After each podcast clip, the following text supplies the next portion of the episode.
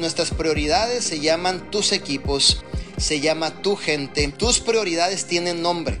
Vete a tu grupo de Messenger o de WhatsApp y todos los, los que tú tengas ahí que son tus socios, esas son tus prioridades.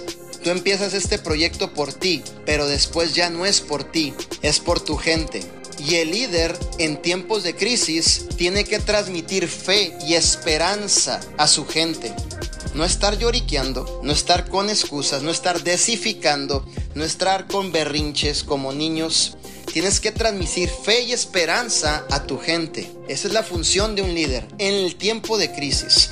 Transmitirles confianza. Háblales, dales una llamada, decirle aquí estoy contigo campeón, estoy comprometido con tu éxito. Tu éxito es mi compromiso, estoy aquí, no me voy. Quiero que sepas que aún en estos tiempos estoy 100% contigo comprometido y que juntos vamos a lograr los resultados, campeón o campeona.